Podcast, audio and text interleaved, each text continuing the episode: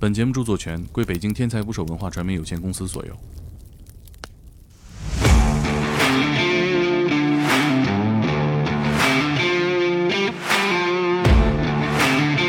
就是我接触到什么大学生啊，什么研究生啊，什么医生啊，最不像干传销的人是谁？公安分局的副局长啊我就想看看你们怎么骗的我重灾区，比如说陕西西安、安徽合肥、湖南长沙、湖北武汉、东北的传销是最那个的，但是他又要呗。妈的，传销里还没原则。对对对，非常没原则。十八代是天文数字对啊，天文数字呀，几个十几亿人来一个人出几个，那不可能啊！对啊，是不可能啊，但是他们信呐。不行，去南方整吧，你可别搁东北。你解散了一个最盈利的部门，对啊，起码我能跟他创造百分之六十的收益。那人家能轻饶你？对他们报复我，把我左手的小拇指给剁了。哎呦，还真是啊！就是人，你可以真的你难以想象，人可以无知到失败。会有的人重复上当，重复上当，还是那一个人，上了八次当还是他一直失败，他就学了成功学，出了北派进南派我一，定要把我失去的东西在幺零四零里找回来。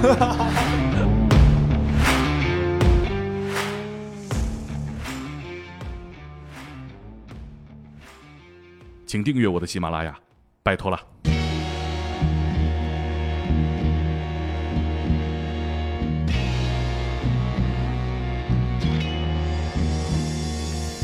打捞最带劲的职业故事，这里是天才职业。今天我们聊的职业是传销解救师，浩南。听众朋友们，大家好。一聊到传销啊，就不得不请我的好朋友啊，十二年的老传销啊，来自魔咒的大魔。十二年前。哈喽，大家好，我是大魔。哎，二零零八年北京奥运会即将举办的时候，我呃被自己心爱的女孩骗去的广西来宾，加入了一个传销组织，然后就开启了一段传销的岁月。今天就跟大家聊一聊。年少有为啊，传销这个事儿老生常谈了。对但是传销解救师他职业化了哈，对，也就是像第一批开始做的话，也就十二年、十三年左右吧。等于说是我就是没遇到你啊！就从大魔参与传销那那那两年开始哈，嗯，那时候我也干传销着呢。你们俩会不会认识啊？当不会时不会不会不会不会，应该不是同一个体系的。啊，你反的就是大魔干那几年是吧？我他妈没有干十年。他干的时候我也干着呢，啊我是从零七年干到快一一年。我记得你说你好像当时级别还挺高，对是什么讲师级别？，A 级是什么水平？就是最高级别，最高级别是什么概念？最高级别就是老总，能挣多少钱？一个月八九万块钱。那年薪百万，对，差不多年薪百万啊。嗯，这都是我这种韭菜的钱，对，我就是最低级。对，当时你多大？当时我十八九岁，二十郎当岁能年薪百万，这个很难想象。所以说我最好的青春就是跟他一直在打交道。哎，那你当时都就是年薪百万了，为什么就还愿意出来呢？等你真正明白这个是个骗局哈，你明白这个是个骗局的时候，不管你挣不挣得到钱，那个在于其次，其实放弃都是需要很大的勇气的，那是你用对血和泪坚持的东西。所有的人不理解啊，你你都要去坚持的东西。怎么就是开始做反传销的？这个就是从我出来之后，然后我偶然就是看到 QQ 上有这样的群，怎么就比如说啊，我什么什么人进来呀，哎，我什么什么人也进了呀，哎，我们研究研究，琢磨琢磨怎么去救他们。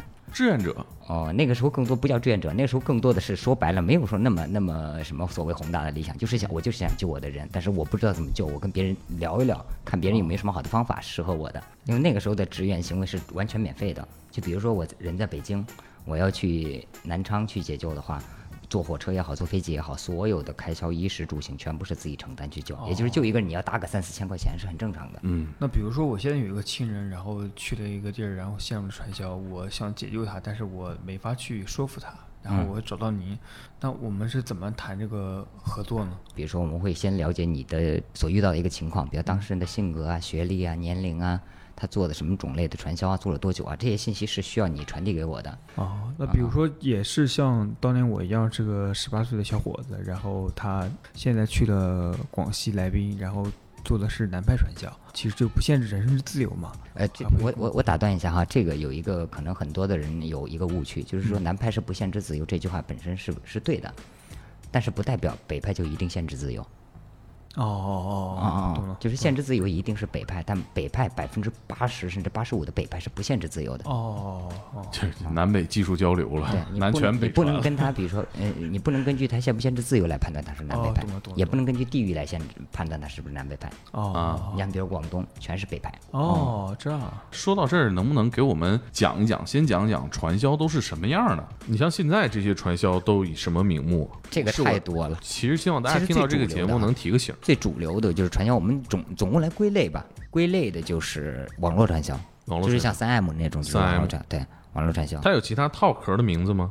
没有其那这名字太多了，嗯你随便，比如说你如果真正用心去总结的话，几千家怎么都有，因为这种东西成本太低了，啊你随便可以叫。那魔，我明天就我也可以注册一个叫魔咒的 MZ 魔咒，啊，对吧？哎这名儿啊还行啊。还有什么？还有就是像那种跨境的，就是它这种它也属于跨境的，跨境是它它不在不是国内的。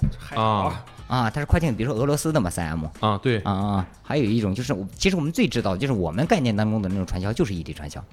就是不管它是暴力也好，不暴力也好，它就是异地传销。它最大的特征就是不允许本地人做，啊，就全是外地人。你广西的人你去福建做，福建的人去广西做，你全中国的人除了广西人都可以去广西做，但是广西人你只能去外地，你不能去广西。这是行规。对，行规。那比如说像这些微商算吗？啊，微商刚兴起的时候，大部分都算，可以说严格来讲，大部分都算，现在呢？现在不算吗？也算。其实有很多他也是在打擦边球，实际上也是这样的。那个伪直销类传销，就假装是直销伪直销类对，他没有取得任何资质的这，比如说现在比较火的一个，尤其在山东境内比较火的爱多美，韩国的一家合法的一家直销公司，但是他在中国没有取得任何的相应的资质，啊。山东的朋友听到这儿加小心啊。嗯这个爱多美因为商务部从去年全建开始已经暂停颁发一切的就是直销的牌照了。商务部因为这个牌照是需要需要商务部来颁发的，这一个直销的牌照价值连城啊。对。康宝是莱算吗？康宝莱直销算是直销，直销。完美应该都算直销。还有一种我觉得也会模糊的，就是关于培训的，关于成功学这些。嗯，现在成功学已经没有那么多人，我觉得他已经走下神坛了，但是依然还有相当一嗯定比例的人信这个。其实他荼毒了一批人的，他已经荼毒它也过一批是洗脑，对对对，能被定义为传销吗？不能。但是有很多人利用这个东西进行传销活动，倒是有的。我刚刚跟你说那么说，世界上最伟大的推销员杨培卷就是成功学嘛，每天要背的啊啊。。但我现在是但是那成功学那种东西，我认为就包括那个我自己个人啊，我是不喜欢戴尔·卡耐基的，我自己是不喜欢的。嗯，就是我觉得他把成功定义的太狭隘了。嗯他觉得你一定要怎么怎么样才叫成功。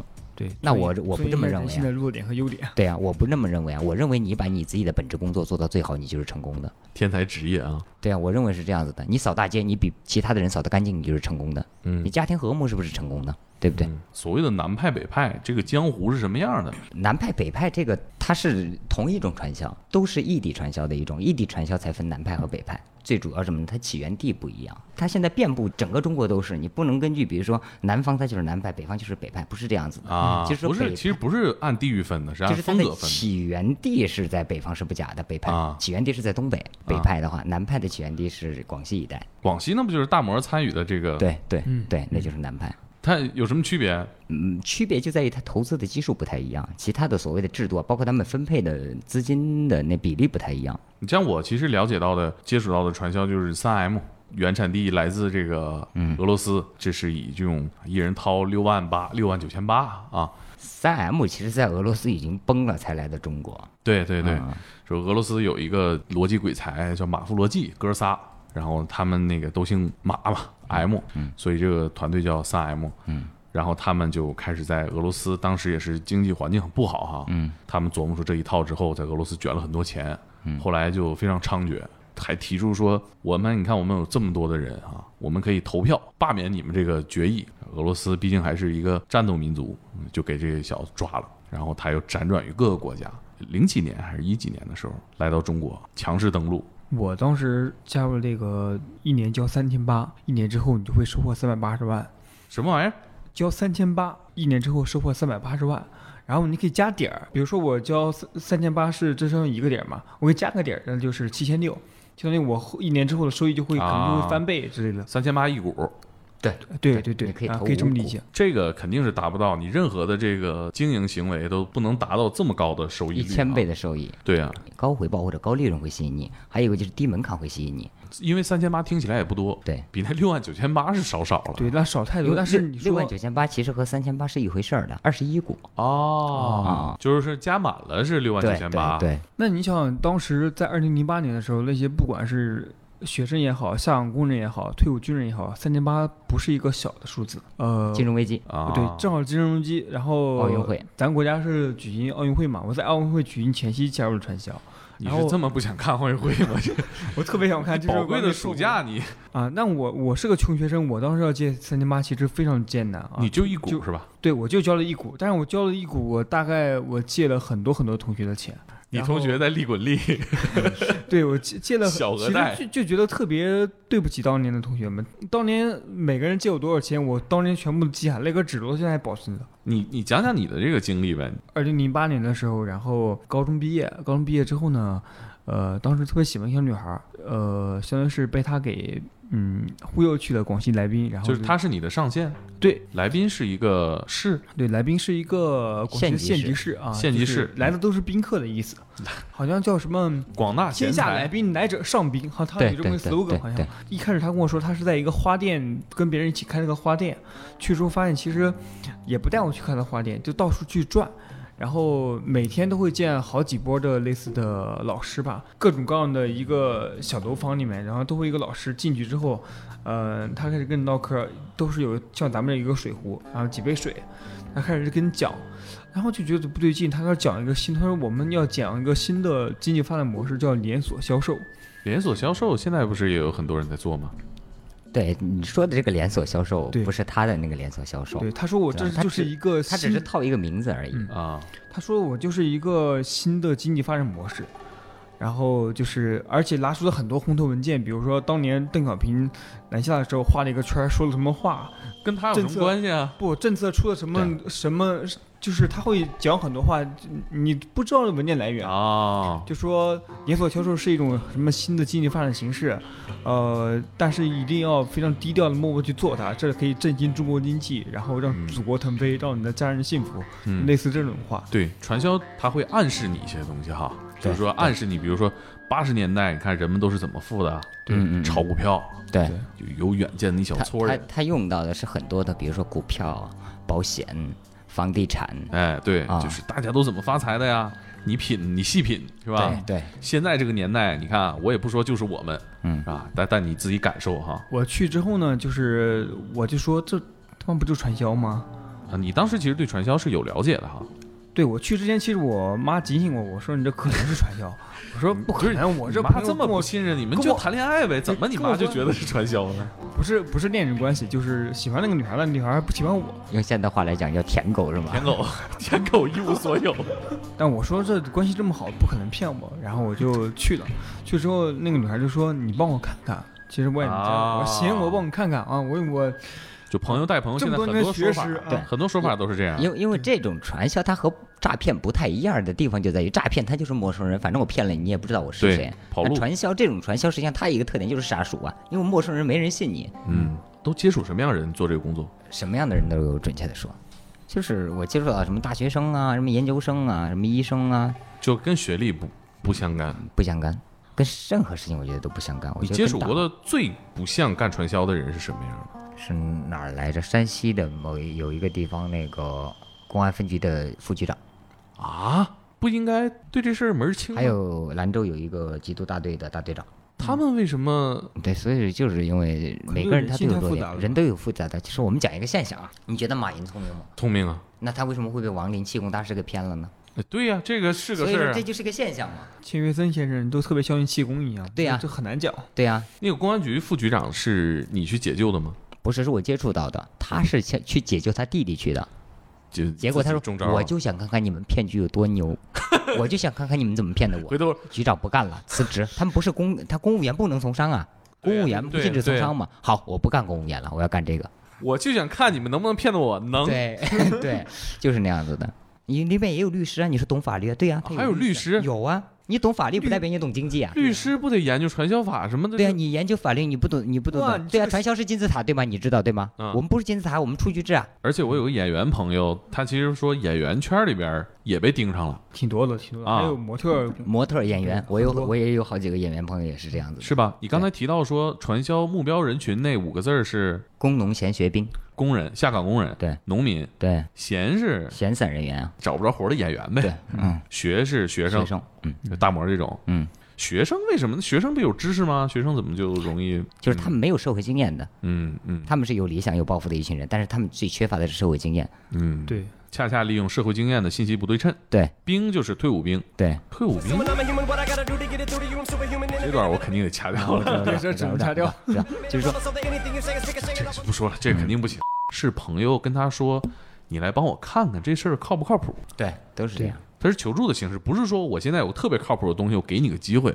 如果比如说我直接骗你过来，你一定会有反差的。就这样，你过来看嘛。就正因为我觉得不靠谱，所以才让你看呢，对不对？啊？那你当时看出来了是传销，你当时怎么做的？当时其实你就在听他讲嘛，他讲他那个业务模式。我记得当时有一本东西叫呃业务洽谈，他全是根据那个来的。呃，每天早上都要背这个东西，可以跟大家背一下。啊，还能记住呢？啊，今天很高兴由我来为你介绍公司的基本情况。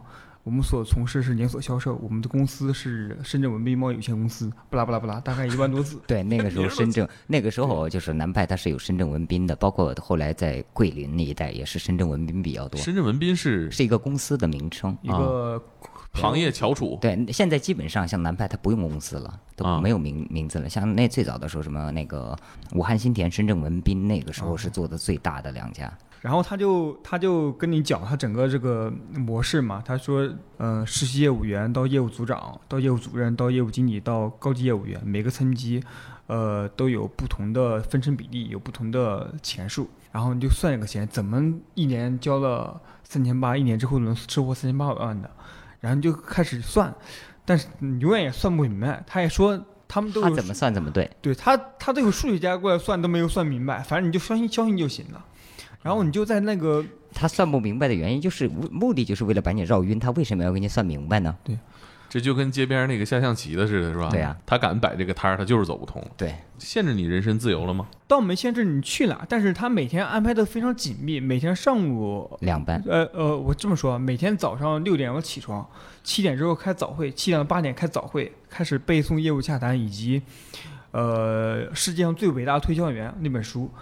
背完之后，咱们学习完之后呢，开始上午去上课，去一个老师地方上课，去给你讲两两三个小时。中午回来吃饭休息一下，下午再去上课。上完课之后呢，晚上大概七点左右的时候，我们在同一个区一个大教室，也不算不算教室吧，一个空旷地方摆的全是桌椅子，每人坐着，然后就上面有很多很多的人去跟你分享我过去的什么经历。那我在这里收获了什么？比如我过去是一个孕妇，我老公对我特别不好，然后我都孩子生下来，他天天也不管我。但是我来了之后，我就赚了钱，收获了这些同志般的友谊，呃，孩子照顾得很好，也不用这个老公呢，然后我就怎么就混得很好很好。不不停的有人跟你讲他的成熟经验，天天的跟我讲，而且他会现场发钱。哦，现场点钱是吧？带着一一空空现金说这些人已经达到什么级别，然后现场发钱，然后开始鼓掌。你就在每天这样日复一日的每天的呃早会、上课以及晚上的演讲中度过。就是你手机是应该二十四，你操作系统都不都不算啊。就塞班上网对，基本上上网是不可能的。哦如果你去网吧上网呢，我那当时是有人是跟着你的，他就看看你要查什么东西，他这就是个是他是比较基本上你就没有独立思考的时间。对对对他他对对，跟着你是怎么说呢？说哎就是行业规定，我们得章制度啊，啊啊，经管二十条的事儿，就叫呃心经，那个是规章，啊是就是你加你加入了心经，就是新人看的那个啊。叫生活经营管理二十条，就比如说啊。我们这个有什么规章制度，你必须遵守的一些东西。啊，对。啊这是对于对于比如说已经加入快加入的人来做的。那有的人他不了解这个东西，还没有接触到这一层的时候，那好，你来了之后，我陪你理所应当嘛，对不对？你要去小区外面玩，比如说你要去哪儿，好，我陪你去，我怕你迷路啊，伙食待遇怎么样？当时吃饭叫行行业标准叫行标，航标。然后他早餐叫一杯水加六粒米，不能多一粒也不能少一粒，非常严格。然后呢，这个东西叫牛奶，这就是早餐，六粒米有什么讲究吗？可能就是觉得六六大顺吧。塞牙对包括缝都不够啊包括这样哈，包括你说的这个六六大顺，他们其实很很很多都会用这种谐音。比如说你新人来了，比如说我骗一个新人过来之后啊，嗯他第一餐都一定会有鸡和鱼。就比如说现哦对对对叫什么叫机遇谐音嘛？对，来了之后这边有一个机遇，你一定要抓住这个机遇。啊，那挺丰盛的我。有我有点忘了说，就是你来的前三天伙食是非常非常丰盛的，就是你的来你叫你过来那个朋友，他来付这个钱。对，第一天的伙食我这满汉全席，真的特别好。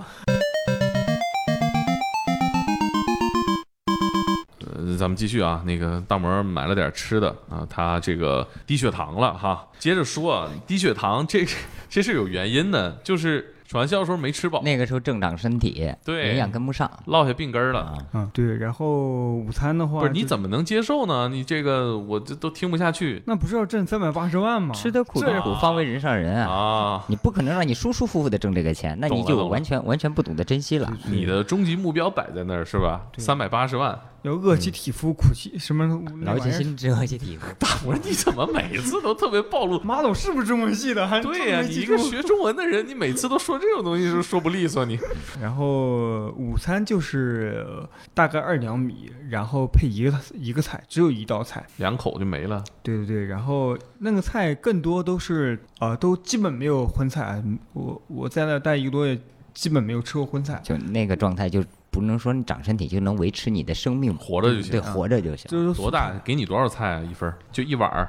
呃，应该没有一碗吧，可能就把那个米饭稍微覆盖上了就可以了，肯定不不是你想二两米饭菜把这饭覆盖上就就是俩寿司呗，合着 就两块寿司嘛，不就是？天天饿的前胸贴后背的，然后那肯定。呃，到了晚上呢，你也很饿，但是还是非常期待晚上。我们当时吃这个手擀面，一小碗手擀面。手擀面可以啊，感觉。对，然后它会偶尔会加蔬菜，所以你蔬菜可能相对能摄入一点。对，其实面食营养成分比米饭还高一点。对，然后那个算是面汤嘛，你可以啊不停的喝面汤，啊，就是为了充饥，所以就很惨很惨。当时只能喝稀的是吧？对每天我都饿的就是前胸贴后背。当时我进去的时候一百四十斤，我出来之后一百一十斤，用了一个哎月时间。呦我天，一个男的一百四十斤减到一百一，其实非常难，好，我我就是完全改变了我现在的一些身体状态，就是落下我现在病根了。对我现在基本全都是定时定点吃饭，没事儿这个先搅嘛，就咱们录这个电台，我得提前把东西买好，不然我肯定到最后都撑不住了，我就得昏倒在这个地上了。讹人是吧？碰瓷儿。碰瓷儿。对对对，行，没事然。后对，这是其实这相当于是不能饿不能饿就受不了。嗯，包括现在很多，你像北派传销里面，就是每一天，包括水电费、房租费，什么都算上的话，每一天也就七块钱。你觉得七块钱吃一啊，每个人七块钱，我七块钱。对啊，你想想七块钱吃个早餐都不够啊。对呀，七块钱，反正就是什么便宜吃什么呀，土豆便宜一下子就三五袋儿三五袋儿的那么往家扛呗。就天天白菜什么白菜也就白菜呗。天天东北大乱我炖刚，刚说那一套标准到现在可能也就不到七块吧。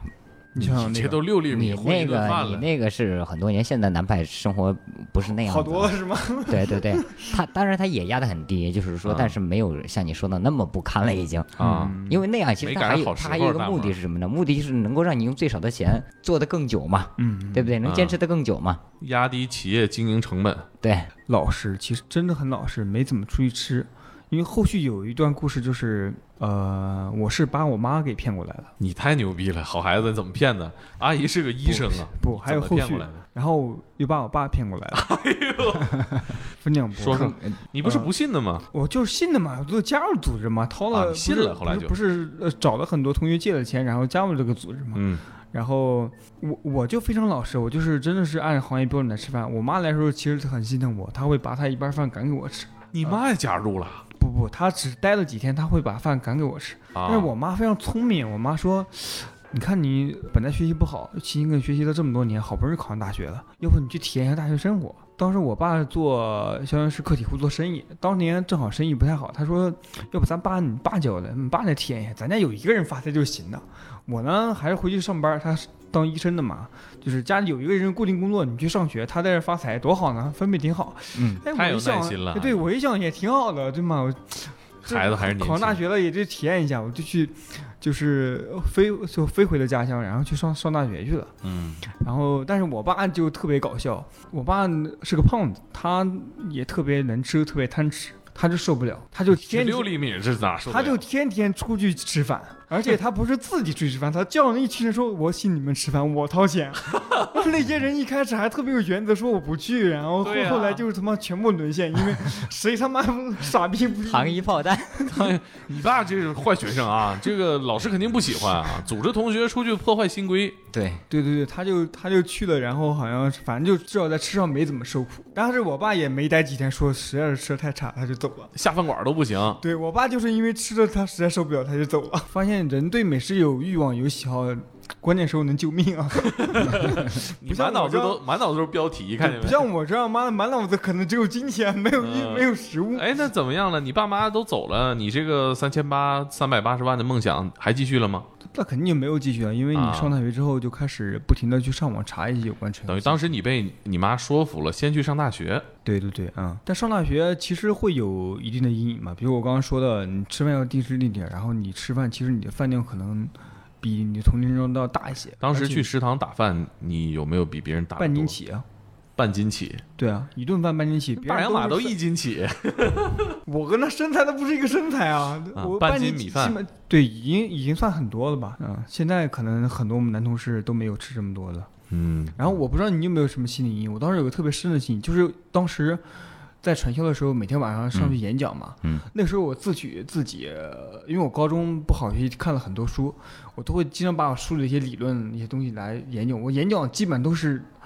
都是鼓掌，我操！很多人演讲都不是那种平平铺直叙的，我就想怎么编个故事，然后去，都是都是哗啦哗啦，全是鼓掌，当？时就是一个内容创作者的心，我操！每次演讲效果都特别好，我就特别自负，你知道吗？这点虚荣心给你扣住了。但是但是特别可怕是我等我上大学之后，我想当时也有点虚荣，想加入学生会。我当时第一次我站在学生会那个讲台上的时候，我突然间有了特别深的心理阴影，一下子想到当年传销的那种时候，发现我不会讲话了，我已经不会在台上讲话了。嗯，我有长达大概几年时间都不会当众讲话了。每次老师让我去上台讲个东西，我他妈就不行，就特别紧张，就感觉完全变了一个人。后来我觉得解决了吗？我我受影响还挺。后来是因为工作之后，呃，有一个老领导，妈的，他天天办读书会，每周要读一本书，要分享，不停的去做分享，然后又不停的上台，长期磨练之后，这个老领导，是咱们认识这个老领导 哎，就是魔咒的创始人。啊，也挺好，就把你这段记忆唤醒了哈。对对，相当于现在又没有那么紧张了，对对对，啊但就真的用了很多很多年才克服这个心理。那你当年追的那个女孩呢？她怎么样了？她是后续又待了两三年，待了她可能跟浩南一样，待了大概三四年时间。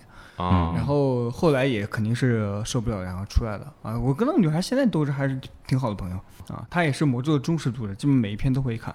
那后来没有在一起啊？没有没有没有，她她呃，她后来就结婚了嘛。嗯然后我后来也结婚了，那两个人就完全不在一起，没有在一起。啊，那你这段经历可以说是舔狗一无所有啊。对呀、没事啊，现在回来那个那就是一怎么说呢？就乌托邦。乌托邦，嗯对对对，理想国，咱们三百八十万，咱们现在干咱们这个事儿也能。你是魔咒创始人，啥时候给我分红啊你？哎，浩南他这种属于什么派别呢？南派啊，南派典型的南派啊，那那个刚刚你提到那个南派传销、北派传销，就是说到它会有暴力的事情发生啊，到现在为止还是有有有少量存在的这种暴力，基本都是存在于北派之中。有暴力的一定是北派，但不是说北派，就是北派大概也只有百分之几、百分之三、百分之四啊，或者百分之五，它会有暴力，更多的可能来讲是属于软暴力，有多软？走一步你走到哪儿，我跟你到哪儿。嗯，来硬的呢有多暴力？来硬的，我们遇到过的哈，就是在福建闽侯福州贾天师的团队，假天师是呃，因为有老道嘛？这个不是名儿，呃有一家直销公司叫天师，天津天师，天津天师，对他们打着天津天师的旗号，说我们是天津天师的，然后来骗人。三大啊，门派啊，是个文斌。啊，什么对对对对，就你们刚刚提到的，那是早期的。天师啊到现在都还是很、那个就这三大门派是业内比较出名的不止，那门派多了。像北派的，它是每一个地方基本上一个门派。北派的，你要公司，比如随便可以起个公司。啊。当时这个在福建，对，天津天师在福建、江西比较多，还是去了之后，就是首先他是他要恶劣的多，他是怎么样呢？他邀约他可以，甚至可以来讲色诱，那感觉也挺值的呀。他是他是针对不同的人的，没有什么值不值啊。就甚至就一抠脚大汉来那怎么色诱你，色诱呢？对啊就比如说，比如说我来跟你聊天儿，哎呀啊啊，一口一口一口什么亲爱的呀，装女的啊对呀，叫得很欢的。实际上可能我啊就跟那个卖茶叶的似的对，就跟那啊卖茶叶酒托儿一样。啊啊。对呀、啊然后你说那我们视个频吧，好，我找一个女的，我把我的大概信息告诉她，我跟你聊了些什么，好，我跟你视频。那骗过去之后会发生什么？骗过来之后，好，我会派这个跟你视频过这个女孩子接啊，来接你啊，去火车站也好，去机场也好，来，你跟我走吧，怎么样？一般像这种就是小二十左右岁的，就像你那个年龄是最容易上当受骗的。不是你不用说，他这本来就是这个路径上当受骗的对嘛。对，嗯我那不是色友，我这是朋友啊。他现在还没出来呢，你看到没？哎，我但是你一定抱有有有一丝就是想要进一步发展的这种可能嘛？你是抱这样的想想呃想想象去的嘛？首先，对对不对？色诱的，对，到了之后好，你进去吧，我住这里边儿，就进小区就几，可能五六个、的七八个彪形大汉那种，像你这种身材的，然后去了就跟我对对差不多。对对对对，去了之后就直接小伙来子啊，谁你要谁吧？啊，对，就是这样。然后，首先身份证、银行卡控制起来，是啊，就是这样的，收啊。走，给家里打电话要钱，但是他不会立马就让你要，这你这不绑架吗？对呀，就是那样子呀，啊，他会慢慢磨掉你，磨到你真真正正完全听话为止。这种人如果在这样的一个环境下，他是不敢报警的，你没有通，你没有工具可以报警，哎，我这体格子有没有机会搏一下？可以试一下。你跑呗，他他摁着你就喊呗。那那你喊的话，人家住的都是高层，人家住的都是比如说六层。如果说这一个一个小区这最高是六层，他指定选六层。啊，贾天师的那个啊，就是十八九岁吧，他们住的那环境环境非常差，没有床的，直接睡地板上。然后那个房间一一进去啊，整个人我脑袋都晕了，你知道吗？那味儿臭的，啊特别臭。你进去是以什么身份进去的？我去救他们呀，因为有一个小孩刚去了，然后他居然他很聪明的是，他进去了之后，他去上厕所，然后跟我们发的消息。那时候因为正好我在福州，啊啊啊，那你怎么救啊？你这体格进去了，没有啊，我们那个时候跟那个盖山福州那个有个苍山区嘛，盖山派出所，然后那个是还有那个苍山分局，我们那时候是、啊是是有合作的。啊然后那边呢，因为他又是闽侯呢，然后他又又又通过他们介绍过去，然后因为毕竟那执法部门你说的这个事儿，他们也会那是他们的事职责嘛。然后那帮的人已经被程序化的什么程度？我们问一句话，他必须要举手，然后答啊报告。就跟那个监狱里的囚犯似的。对，你就跟那个看过《肖申克的救赎》里面啊那个人被上厕所必须得报告对对对对对对他们会打人，对，但是就是就是他他会，你像我遇到就是也是福州那边就遇到的是，直接新人来了，裤子扒掉，拿开水烫屁股，啊，就不听话的。他听话的，实际上他不会打你。其实你啊听话的人他不会打你的，听话顶多就是把你关起来吓唬吓唬你。烫完之后拿那钢丝球再搓一遍。你去的时候，你解救的人是这样的吗？不是有一个是那样的，得送医院呢？这种情况他已经都那个时候都已经康复的差不多了，啊，都已经很久了，嗯，都已经很久了。但是你能看到疤。刚说的暴力，其实南派里面的，你要是严格来讲暴力，南派它也存在暴力，只不过它是软暴力，就是道德绑架。大魔把他妈妈要去了啊！如果他妈妈不理解的话，你走吧，你走了我就没有你这个妈妈，我要跟你断断绝母子关系。拿这种太狠了，是话对。对对，就是拿这种话来道德绑架嘛，啊就是亲情绑架嘛。还挺多的吧？哎，那其实你在你自己做传销的时候，其实跟大魔这个时间段是重合的啊。我比他早一年，我零七年，对，你的这个零八年的时候我级别已经算是对，已经挺大的了，不是大经理你你怎么爬到 A 一 A 级的？我这个也跟我们分享一下，这这个感觉实际也上我挺难的。跟我这个最低级分享一下。对呀，你教教他，他怎么就其实我当时你知道吗？就是我当时为什么会是这样？就是我们整个我那团队做的最好，我这个好的标准是你人多人多快。原因是什么呢？原因就是我底下一帮全是，就一个人去，一家十几个人全去。胆儿也挺大，我发现你这帮人你也敢那个时候，所以说愣头青嘛。什么叫愣头青？哎，你当时没有杀熟吗？没有没有没有没有没有没有没有没有没有，这个可能也是机缘巧合，是没杀到。就杀了一下，发现对对对对对，就那么回事儿哈。对对那你你没叫你父母来，像大魔一样没有？没有没有没有没有，你当时什么孝顺？哎没有，但主观上就是孝顺，对，就是你主观上就觉得挣三八十万嘛，咱们一家三口一人三百八肥十万，水不流外人田嘛。对啊。然后呢？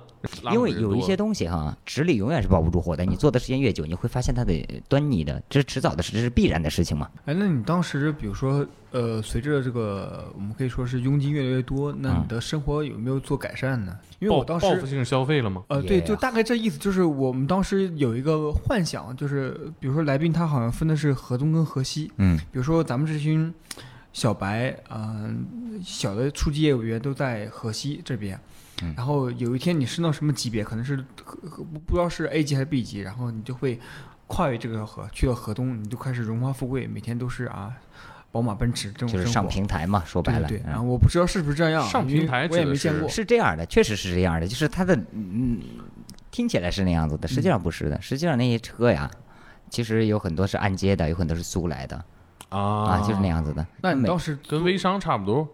对我，所以我那个时候是一个标杆。那个时候就像你刚刚说的那个分享的，那老会分享我的东西。他这种分享也是因人而异的，嗯，他是跟不同的人分享不同的故事的。就比如说你是一个特别不自信的人，嗯哎呀，我没文化，我没学历，这个行业这么高深，我怎么干点这个呢？你知道他吗？他是一冲厕所的，小学三年级文化，他一个月才挣五百块钱，他来干这个干了四个月，现在已经是大领导了。比如说这个人特别的刚愎自用。啊，特别自负啊！我一年我能挣两千万的，我才看不上这个呢，这个才挣三百多万。哎，他又会拿这个人案例来讲，你知道他吗？他以前上市公司的什么什么什么什么人，一年年薪六七千万，他也来干这个。其实我觉得他们对人性的把控非常非常的精准。自负的人他会把你拍下去，比你更厉害的人来拍你，特别不自信的人他会把你抬起来。他们琢磨人性，他们琢磨用户，他们根据不同的人给出不同的解决方案。嗯，那你们怎么反？首先你一定要了解他，当然我们知道传销它是害人害己的，但是我们不能带着仇恨的那个态度去看它，因为你仇恨会使你影响你的判断。等于你们其教父啊实是克里奥尼先生说的吗？不能仇恨的对手。对呀、嗯确实是这样子的。我们在面对一个情况之前，我们会做一个深入的了解，比如说这个人什么情况，去了多久，做的什么传销，这种传销它也是一些什么特征，我们心里大概都有一个。首先，你先了解他的对对对个人情况。对，然后我们根据他的这个个人情况，嗯，那你是去现场，然后把他约出来是吗？嗯这个要看具体情况，现场也可以，我们去会去对接执法部门啊，执法部门知道具体位置，直接比如说打打击传销办公室啊，带打击传销办公室啊，或者带在经侦啊，或者带到派出所，假如你们无法获取他的位置呢？我们可以利用比如 QQ 的一些漏洞，可以可以知道他的方位。啊，我只要这个人用 QQ，我们是可以知道他的位置的，因为 QQ 它有它有 bug。更多的像你就说家属找不到的人的话，我们还可以钓鱼啊。钓鱼怎么钓？对啊，我被他骗，这个怎么做这个就是你可以通过加他，加他之后你就不要主动跟他聊，啊？就让他来主动那个。但是你要你要不要跟他聊的话，但是你会通过一些东西暗示，比如说你发朋友圈、QQ 空间那你会发什么内容呢？发这些东西，就是你很不得意啊，我在这个城我厌倦了这个城市，我也想换一个新的生活，这种东西啊啊，他就觉得这种人特别适合。想发财，对很失意对呀、啊！你恨不得直接给自己加个标签儿工农、闲学兵对 对对。啊，然后这个他会加你，跟你对，聊他会把这种人筛选到他认为适合的人群里面，然后再跟他聊。你还要故意把你的弱点暴露给他，那是他认为你的弱点。嗯，那其实你们这个跟卧底是一样的，对，差不多。你像我之前一三年的时候有卧过，怎么卧的？当然这个卧底是有配合的，嗯是那个人当事人他是清醒的，他想要啊打掉这个组织，让你配合去一起对对对，当卧底。然后我去当他的下线。哪里呢？湖南长沙，长沙月湖小区，但是月湖现在基本已经这个地方很有名吗？很有名，个小区长沙开福区的这个就是在马栏山，马栏山你知道吧？就是湖南电视台经常讲马栏山，就马栏山小区旁边，这个就在湖南广电旁边。它为什么有名啊？马栏山的马栏坡，没看过谢娜的，你看过是没看过快乐大本营吗你啊？是啊，我操！快乐大本营很有半天半没反应过来呢。你知道个牛栏山，不知道马？对，牛栏山喝过呀。那等于说那个小区里传销的人很多，对，比如说一个小区一栋楼里面有五十户，嗯，四十五户是干传销的，另外那五户生活得多受打扰啊。没有不会，他们是不会去干打扰到正常住户的，是绝对不会的。他们难受啊，他们不愿意找惹事儿啊，对不对？，所以这还是挺注意的。他们对，一般他们不会跟本地人。他们不会跟本地人，他们里面的规章制度他们规章制度里面都会有这样的喊口号，他可以去酒店喊呀，就当然鼓掌，喝喝水，比如说喝喝水聊聊天，一天七八千这种口号可以喊呀。不错呀，对。还有什么样这样口号？今天睡地板，明天当老板，很直接，很直接啊。，热血沸腾。嗯，然后呢？包括一些什么橘子洲啊、两性社会展览馆，全部他们能用得上。南派南派橘子洲我去过，南派就爱利用这一套东西，去合个影啥的。不是南派他会讲那些现象的那些东西，啊他会把那些东西都利用上。对，就是我记得好像说传销会根据当地的一些大型的建筑啊，对，做一些对他有利的解读。对对对对对，啊，就是比如说这个楼，它是个元宝型的哈，寓意着发家致富啊。嗯嗯还有没有这种，有，包括一百块钱人民币就可以很多讲法。就是说在一百块人民币的设计元素上，对对对，就有很多讲法。你还能记住吗？可以给我能啊，你们讲？可以可以给你讲几个大概。你有一百个人民币吗？没有啊，现在还有人带现金吗？我们这费点劲，我感觉还真有啊！就一张这个这个是零五版的啊、这个是零五版的啊。啊，你可以去哎，我九九版的现在已经找不到了，九啊。九九九版的人民币现在已经找不到了，嗯嗯。就是也是这种颜色的啊，红色的。比如说那个你讲的南派里面，南派是多少分上平台？上高眼？六百分对吗？他已经记不住了，学的六百分不怎么好。六百分年前呢，六百分你就可以成为最高级别。啊。这个人民币上有暗示，你六百分可以成为最高级别，哪儿暗示写着呢？一百、两百、三百、四百、五百、六百，啊，就出现了六个一百的数字，对，这就是暗示你六六百个人上平台，对。啊。然后这上面有五大类人群也有暗示，这五根柱子代表五大类人群。然后呢这好？像不是吧？然后，然后他们是因为每个人如果投资二十一份的话，就是六万九千八嗯，六万九千八六百分上平台的话，就是刚好是二十九个人上平台，刚好二十九个人，这后面有二十九个点，这些点是你数正好二十九个。哦哦，对，有一些点儿，对，这点儿原本是干嘛用的呢？这个是欧姆龙环防伪技术，彩色打印机它识别到这个东西，它是打印不出来钱的。啊，包括那个时候最早的时候，这个标志，这个标志，这是一个呃啊铜钱的标志。嗯，但是你如果这么看的话，你这么看的话，是个电话不对，是个电话。这个行业主要就是靠电话发展嘛，因为要打电话嘛。还有这样看的话是一把锁，对吗？然后你如果透过光线看的话，这两把锁连到一起的叫连锁，啊，连锁教授对 串起来了。对吧？然后呢，哎，然后你看到没有？连锁连到一起，它就是一个铜钱的标志，连锁就能赚钱。我操！牛逼牛逼！不是你没听过吗？你怎么今天第一次听见的我我？是那时候真的还没有这么高级的说辞。没有这一套说辞是我们后来才想出来的哦，。当时啊，对他当时哦没有的，你可以找九九版的人民币，九九版的人民币它这个标志是在这个位置，它是在这个位置的，对在这个位置。然后现在到了这个位置，什么意思呢？九九年的时候行业刚引进，那时候在广西，你可以在地图上看广西，广西在西南部，就在这个位置。对，现在支持中部崛起，所以这个东西往中部移动了，知道吗？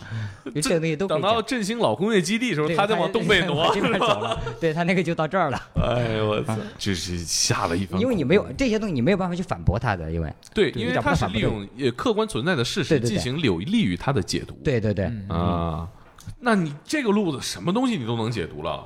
对呀、你只要比如说我随便我们下楼下哪个公园转，你给我三天时间，我也能解读。对呀，你像我沈阳有一个红旗广场是吧？毛主席伸手打车的这个造型哈啊，那不就是五根柱子吗？这个这个手人的手都介都暗示了这个行业的诞生啊！女娲造人的时候就暗示了呀。你看人是不是五个手指头？是不是每个手指头三个关节？嗯，五级三阶嘛。哇，啊，牛逼牛逼牛逼！可怕呀！这帮人，你你只要这么，你没有办法去否定他，因为这个东西。，确实是这样的一对呀、个手，但是它吧它不代表他们有相关性，对吧？嗯，一掏出来六指，然后你别干了，你出去吧，对呀、伸手也是召唤嘛，对吧啊？召唤他们加入这个大组织来。可怕可怕。长沙，刚才说到长沙，对呀、人长沙那一次卧底卧了九个多月，哦，你就是？整个卧底其实是很辛苦很辛苦的。怎么已经做到 A 级的人，又从底层开始干的，肯定是为什么会那么久？因为你整天每天你也知道你很难有闲暇的时间，对吗？嗯，对，你基本没有。你就只能挤一点时间就完成你自己的事情。嗯你要去取证那些东西，你要去整理那些东西，你只能挤时间出来。嗯，人每天都是精神高度集中的。那你为什么报警解决不了呢？你证据呢？嗯，对啊，你得取证啊。那你怎么取证？拍照你要？卧底啊！你要比如说掌握到他们的钱最终流向到哪儿了，啊，他们的人住哪儿，人是叫什么名儿，手机号多少，身份证，掌握他们的上下线掌握掌握他们上下级关系。比如说，我光知道你们名儿没有用，我知道你的上线是谁，你上线的上线是谁，这些结构是怎么出来的，需要一个图的完整的图案。你们这个跟做侦探差不多。对，然后了解这些东西。啊，做了九个月，最后把他们打掉的的话是那个资金涉案资金是三十亿。那个那个，我出来之后，整个那个崩的那个神经断掉之后，我在马路上瘫了半个小时，站都站不起来。真是那样子。就是精神压力太大，前期对对对，如果你做这个被他们发现了，乱暴会有危险打死。你一个人是做不成的，你需要配合的。你你首先你一定协调执法部门一定是要协调好的，比如说打传办，比如说多少部门执法呀，工商局、公安局、市打传办、经侦打传，办就是打击传销办公室对？，打击传销办公室，还有那个公平交易科，你卧底之前是跟他们已经通过气儿了，对他们本身刚好又赶上大的打击行动。这个时候你是怎么联系上他们的呢？我们通过媒体，长沙政法频道，还有那个湖南经视，你们当时几个人去卧底？卧底就一个，就你一个对，但是外面有人配合我，我把那些东西给他，他整理，啊？因为我自己完全没有时间为。什么选中你了呢？就是我，因为你像我去我我我卧底合肥很多次了，那个当然早期啊，现在没有了。你在我合肥号了，对对对，我合肥我一定去不了了。进合肥就有人盯上。对，对对对对，所以说你只能换一个人去啊。那别好，那我去长沙嘛，对不对？那长沙我要再去几次，我去不了了，那我去广西嘛。会有什么安全上的威胁吗？像你卧底这么多次，现在不会了，因为现在你自己经验相对来讲是比较充分的。没有人找你打击报复吗？你是那是在早期是会有的，怎么找你报复？早期是就是因为我经历过，那是我干传销的时候啊，啊我经历过那件事情之后，就是如果继续下去的话，我觉得那不是我真正想要的东西，所以说我就想着怎么着呢？嗯不干了，其实很很简单，你自己撤了就行了，不是那么容易的，因为我走了之后，他底下的人源源不断呀。对，你虽然说 B 级的升到 A 对级，继续带你对呀、的人啊。对呀、我这个坑拔了之后，有的路有有人来填呀，所以说我想着就直接把团队解散。我花了大概四将近四个月时间，三个多月的时间把团队解散了。那怎么怎么解散？啊？我告诉他们，直接告诉他们呀，但是我直接把真相告诉他们。你不知道那需要多大的勇气的，真相是什么呢？真相上面的人怎么分钱呀？上面的人怎么分钱？啊上面这就是一个骗局，这不是什么国家的项目，这就是一骗局。上面的人就是赚你们的钱的。那我不信，老师，你说这些不行，你耽误我挣三百八十万，你肯定是不想让我有挣那样的呀。有那样的呀，有啊。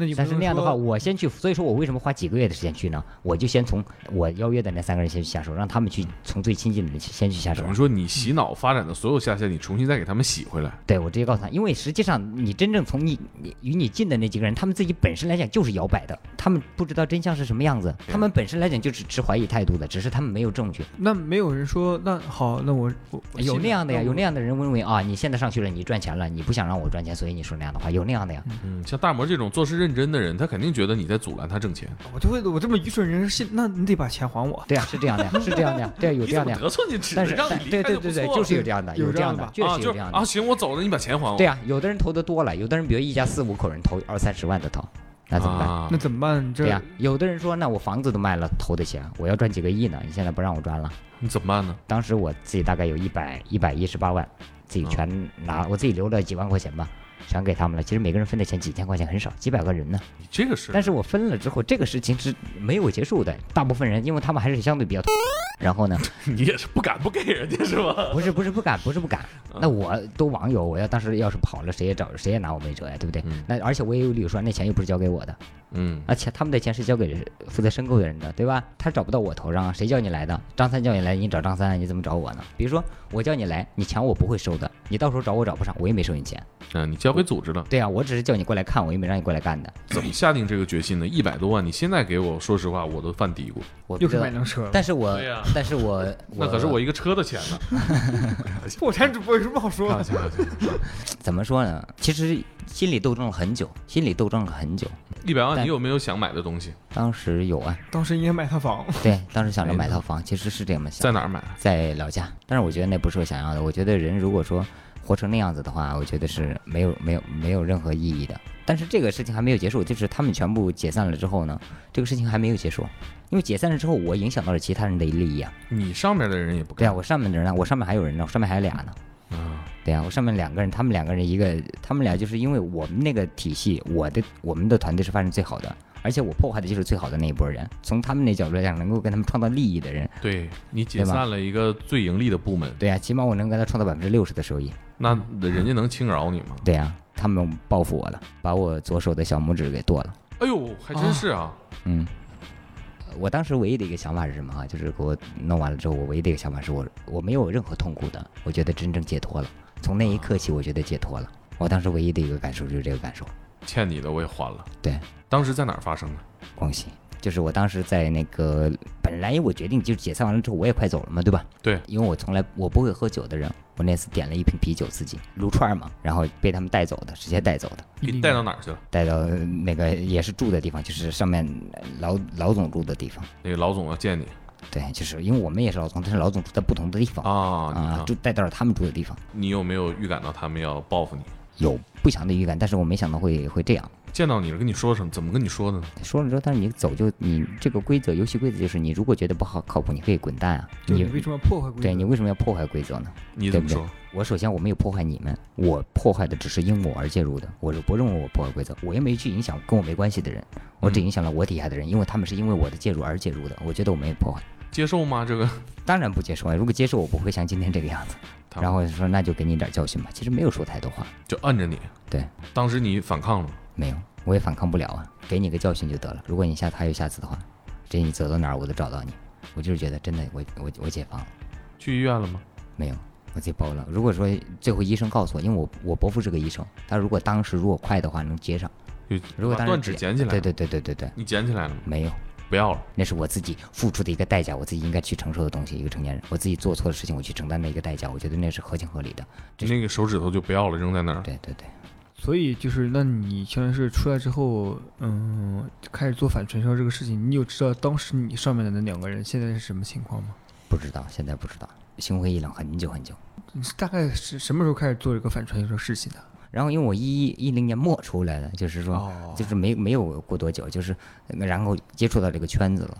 当时有多少个人做这件事情？全国加起来就全中国的话，大概八千多个吧，人数不少啊。对，是不少，那当时传销人口有多少？估计两千万吧，现在呢？现在有多少人做你们这一行？二十多个。百分之一都不到啊。对，那现在传销人口呢？看过一个数据啊，但是这个数据我不知道它是不是准确的啊。接触过传销的人超过两个亿，嗯，在从事各种传销的人是超过七千万的，比十年前还增长了不少。因为它各种传销嘛，它不一样的嘛。以前毕竟数据来讲，它也可能滞后，其实你辐射到很多二十个。人里面就有一个人。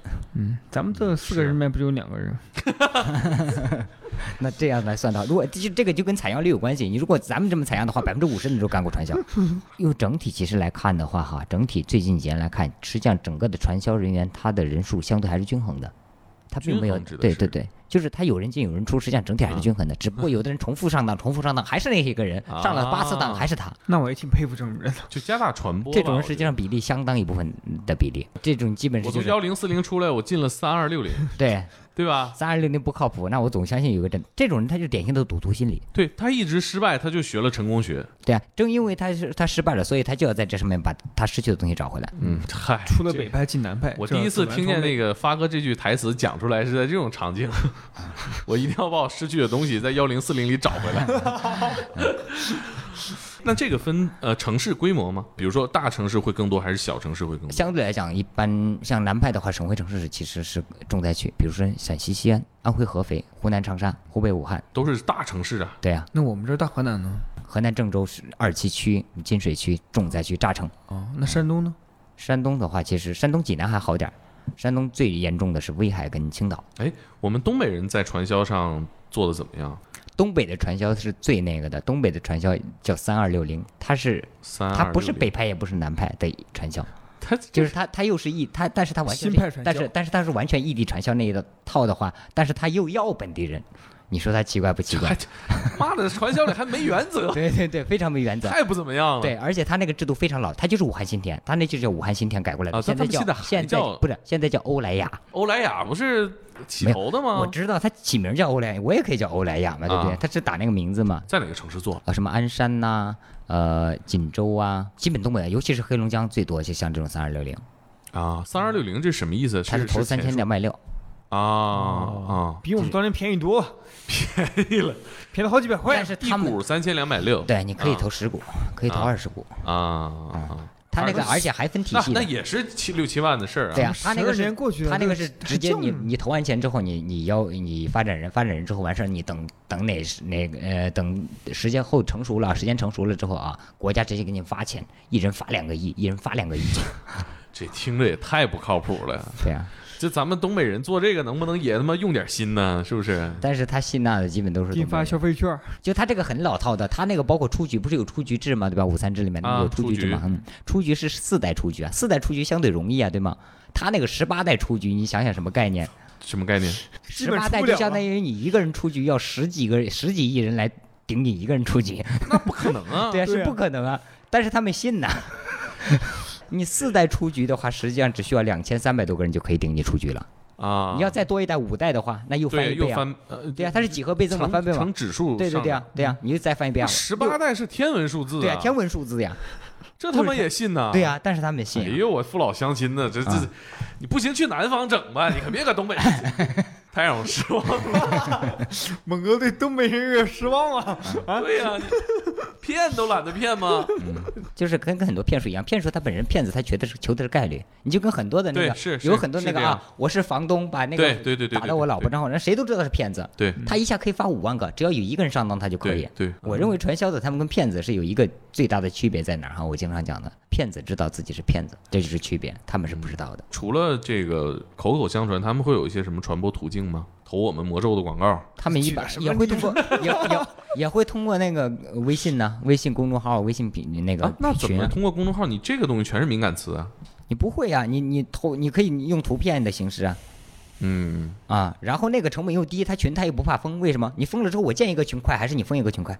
你没成本对，没有成本的，啊，你封了我再建呗。等于手段其实也根据移动互联网的发展在在不进步。对啊断迭代的。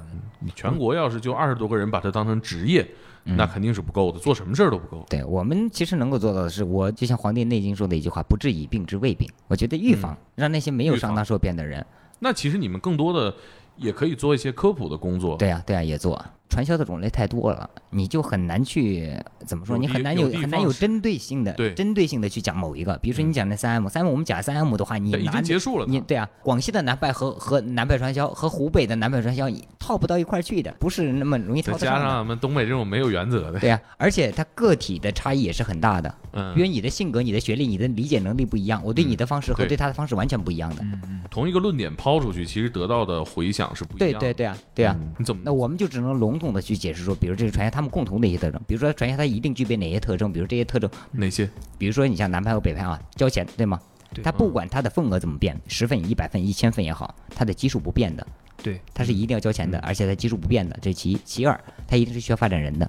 其三，你的收益来源于你发展的人他所缴纳的费用，多层次的计酬方式。我们看很多现在社交电商，我买一个产品，成为一个个叫好省但是的 APP，它不呃好省，我们也曝光过，啊好省也是我们也曝光过了，对对对，它是传销吗？它也涉嫌传销，就是你没有，我们不会给它下定义，下定义那是市监局的事儿，或者说那个啊工商局的事儿。你们没有这个职能。对对对对对对对，这个但是我们会警示一些东西，你最好不要碰它。啊，然后还有第一个就是会有高额利润、高额回报为诱饵，就是这几点，他都会举，他不外乎就这些几点，不管他怎么变，你有没有算过这些年你从业十年拯救过多少人？一万多吧，得有吧？影响的有一万人。一万多吧，估计得怎么一万一万四五得有，现有的传销的数字的七千分之一啊，能救一个是一个吧。能救一个是一个。对我们不是救世主，我们做不了救世主，我们也不是神，我们只是也我们只是说比你们相对来讲对传销更懂一些的普通人。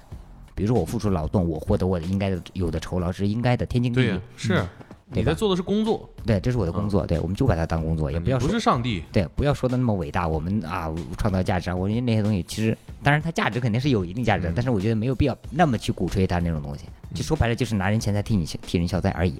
如果是我的话，更让我放心。对对对，我我上次去，我刚我前几天在广州，广州那个求助者就是这么跟我说的，那我就给你钱，你给我办事儿，就这么简单。对你收钱了我才放心，对你不收钱我反而看不懂了。这对是对，招聘我们吗？暂时不招，就是因为我们招的人，很多人他实际上他是不行的，就是不适合的，他就完全是凭着他我我讨厌传销，我恨传销啊那那我就去那个，你让我去他卧个底，他恨不得又掉里头了。对的，不是不是恨不得掉里头。嗯，你像我们之前刚招一个咨询员，我们说那好，你去银川吧。好，他见到那传销，我直接把人啥都给砸了，那干什么呀？那直接侵犯人权，骂人家是狗。我说那个东西你不能涉及到人权问题啊。招过的人啊，对啊，什么时候发生的事？去年。有点个案关乎很难理解的。对啊，你像他对那种传销，看见传销的他想揍他，他看见传销的，我想我就我不管了，干就完了，就那种是不行的。那我们早期就是那样说的，奥利给？干就对对完了。干就完了，就是那样，那不行的。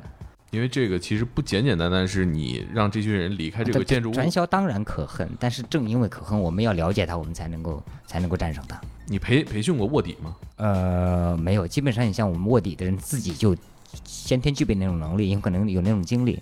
啊啊，就说白了，那些给他洗脑的人，其实我洗比你洗的还好呢，只是心里没说而已。你过去 对对对，自己心里也你你说会比你说的那种东西，我我比你讲的还溜不。是你自己会不会也会去比？会会会。你听完觉得说，嗯，哎，这个人讲的那儿有问题，嗯而且你给补充，你说这儿讲错了。